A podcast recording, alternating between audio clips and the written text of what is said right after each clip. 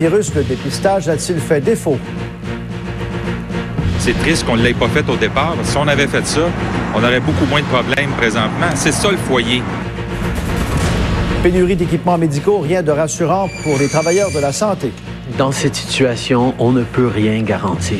On est en train de travailler extrêmement fort.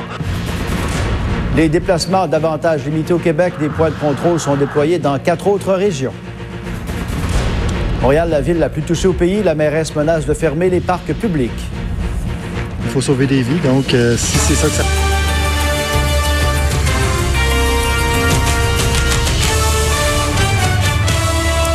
Bon midi, Pierre. Bon midi. Bon midi aux téléspectateurs de TVA, LCN et aussi aux auditeurs de Cube Radio. Cette pandémie, Pierre, est la pire crise sur la planète depuis la Seconde Guerre mondiale. Dernier bilan, 874 000 cas et plus de 43 000 décès. Le coronavirus qui est devenu une menace. Maintenant, le président Donald Trump, on l'a entendu hier, a prévenu que son pays allait faire face à deux semaines très, très difficiles. Je reprends ces mots, alors que la Maison-Blanche anticipe entre 100 et 250 000 morts. En Europe, c'est l'hécatombe, le coronavirus qui a tué plus de 30 000 personnes sur le continent, dont les deux tiers en Italie et en Espagne, où l'on a franchi la barre des 9 000 morts en Espagne de la province, dont 184 CHSLD, 114 résidences pour aînés privées. Alors, euh, si vous voulez, on va regarder ça de plus près. Maintenant, sans doute, il y a énormément d'inquiétudes, notamment à Sainte-Dorothée, à Laval, où je retrouve Elisabeth. Euh, Elisabeth, il faut euh, souligner la situation dans ce CHSLD en particulier. Oui, je vous dirais qu'il y a beaucoup d'inquiétudes sur le territoire de Laval, le 6 de Laval, d'après le plus récent bilan émis. D'abord, CHSLD Lapinière, neuf personnes atteintes, dont un décès. Et ici, à Sainte-Dorothée, effectivement, 15 patients testés positifs, Pierre, dont trois qui sont malheureusement décédés. On va discuter de la situation tout de suite avec Jean-François Hull. Il est VP, euh, ici, syndicat CSN de Sainte-Dorothée. Monsieur Hull, ce que vous craignez à ce moment-ci, euh, c'est une avalanche de cas carrément. Oui, effectivement. Euh, comme euh, vous avez dit, on a 14 cas positifs. On a des cas en dépistage. Et euh, on vient de nous apprendre ce matin qu'on ouvrait un nouveau local ici à Sainte-Dorothée, le RC42, où il était pour avoir neuf patients qui allaient être descendus là du CHSLD qui sont en attente de dépistage pour la COVID-19.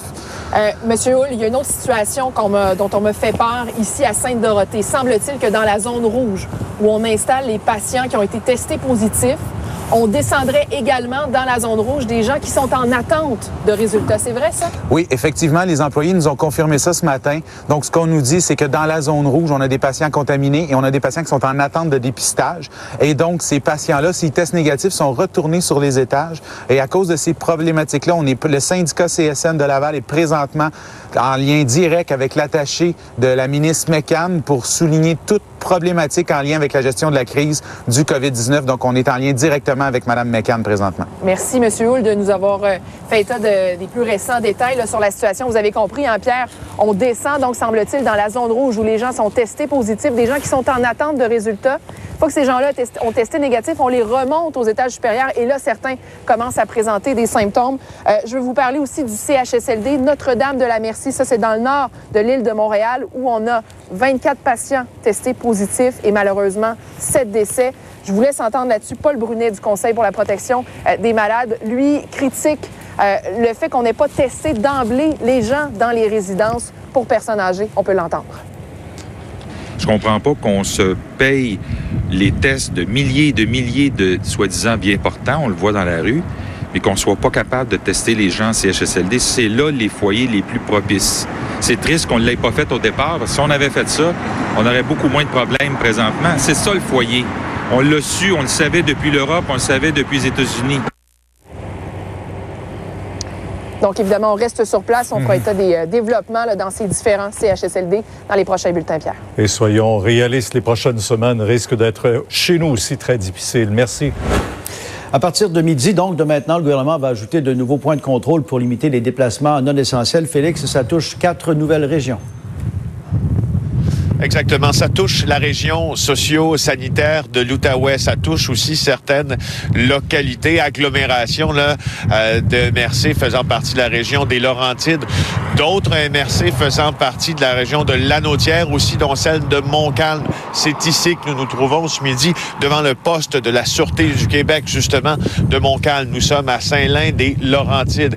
Il y aura au cours des, prochains, euh, des prochaines heures euh, des contrôles. Nous dit-on pour l'instant, c'est pas encore très clair, là, des contours des contrôles probablement aléatoires qui se feront euh, au pourtour de la municipalité. On ne sait pas où, on ne sait pas quand ça va commencer. Il faut comprendre aussi que tout le monde euh, tout le monde refait un plan qui a jamais été fait. Là. On est à la planche à dessin à la Sûreté du Québec pour plusieurs régions pour savoir où, quand, comment et de quelle manière on va euh, bloquer l'accès à, à, certains endroits et effectuer des points de contrôle. Alors, on oublie également euh, cette autre région, l'agglomération de Latuc. Il faut le mentionner. Il y aura là aussi des contrôles. C'est donc un nouveau décret euh, qui vient de Québec là, en ce 1er avril, qui oui. vient s'ajouter donc aux huit autres régions où il y a déjà des mesures pour bloquer. Les images que vous avez vues en direct, ce sont également des images qui nous proviennent de l'Outaouais, donc à la traversée entre euh, Ottawa et euh, Gatineau. Hein. Il y a plusieurs ponts qui mènent à la région de l'Ontario. Alors, c'est effectif, ça commence euh, et je vous dirais qu'on est en pleine organisation. Ce qu'on voit, c'est que les mouvements policiers qui commencent à s'organiser, mais euh, on doit on doit prendre la mesure de tout ce qui arrive pour le exact, faire ouais. convenablement. Je vous le rappelle, pas de panique hein, pour l'instant. Il y a des mouvements qui seront contrôlés de façon aléatoire à certains endroits, peut-être plus stricts à d'autres. Merci Félix. À plus tard. Et en ce 1er avril, c'est habituellement le jour du paiement de loyer, mais ça risque d'être compliqué pour de nombreuses personnes qui ont été licenciées au cours des dernières semaines. Il y a d'ailleurs ce mouvement qui prend forme, celui de la grève des loyers. Beaucoup de confrontations à venir entre locataires et propriétaires et d'ailleurs sur divers groupes Facebook, des locataires qui réclament carrément l'annulation des loyers et des hypothèques également pour le 1er avril parce qu'il y a deux problèmes. Il y a celui des locataires qui doivent payer leur loyer et celui des propriétaires qui doivent également payer l'hypothèque euh, aux institutions financières. Alors, Randy, tous les plans d'aide annoncés par nos gouvernements sont insuffisants selon les organismes voués aux locataires. C'est ce qu'ils disent, effectivement. Pierre, d'ailleurs, pour vous en parler, on est en direct du nord de la ville de Montréal. Je vous montre tout de suite des images. Vous savez, euh, à Montréal, c'est un des endroits où ça coûte très cher, hein, les, les, loyers, tout dépendamment, bien sûr, des arrondissements. Et vous l'avez dit, en cette, disons, en cette journée de poisson d'avril, il y a bien des locataires, bien des euh, propriétaires qui ne la trouvent pas drôle, mais pas du tout, compte tenu de cette crise et de cette pandémie euh, aux quatre coins de la planète. Vous allez voir euh, dans un instant, Pierre, ce sera pas bien long, un tweet de François Legault. Ça, ça remonte à hier. Évidemment, François Legault parle d'aujourd'hui pour le premier du mois. Regardez ce que disait le premier ministre sur Twitter. aujourd'hui, donc demain plutôt, c'est le premier du mois. Bien des Québécois qui ont perdu leurs revenus, qui auront du mal à payer le loyer. Je demande donc aux propriétaires de faire preuve de flexibilité. Rappelle que l'aide fédérale s'en vient parle aussi de cette prestation euh, canadienne d'urgence de 2000 dollars. Donc, demande aux propriétaires de la flexibilité, ça c'est un. Je dois vous dire également que la régie du logement euh, a suspendu ses audiences, tout ce qui est expulsion, tout ce qui est éviction. Il n'y en est pas question, mais encore là, ça prend davantage d'argent. Ce sujet, on peut entendre Véronique Laflamme du Frappru. Si on parle de, de, de, perte de revenus, c'est sûr que la situation est catastrophique parce que là, on parle de centaines chômeurs, de nouvelles chômeuses euh, qui viennent s'ajouter à des personnes qui étaient déjà pauvres et qui ont perdu des services finalement avec la fermeture d'organismes communautaires, avec la fermeture de services qui souvent vont les aider à joindre les deux bouts. Alors, et euh, l'aide gouvernementale euh, qui a été promise par le gouvernement fédéral ne couvre pas encore tout le monde. Donc, les gens qui ont quitté volontairement leur étudiantes étrangers et les gens qui auront accès vont avoir accès à cette aide-là au mieux à la fin d'avril. Mais certains experts parlent de mai et le chômage, rappelons-le, euh, c'est 55 du salaire. Alors, merci beaucoup à Pierre Bruno et Pierre Jobin et à tous les collègues. On va vous retrouver plus tard en direct à LCN sur les ondes de Cube Radio. Mais pour l'instant, on revient à Vincent avec son infovirus, Vincent Dessureau. Donc, cette phrase quand même assez glacée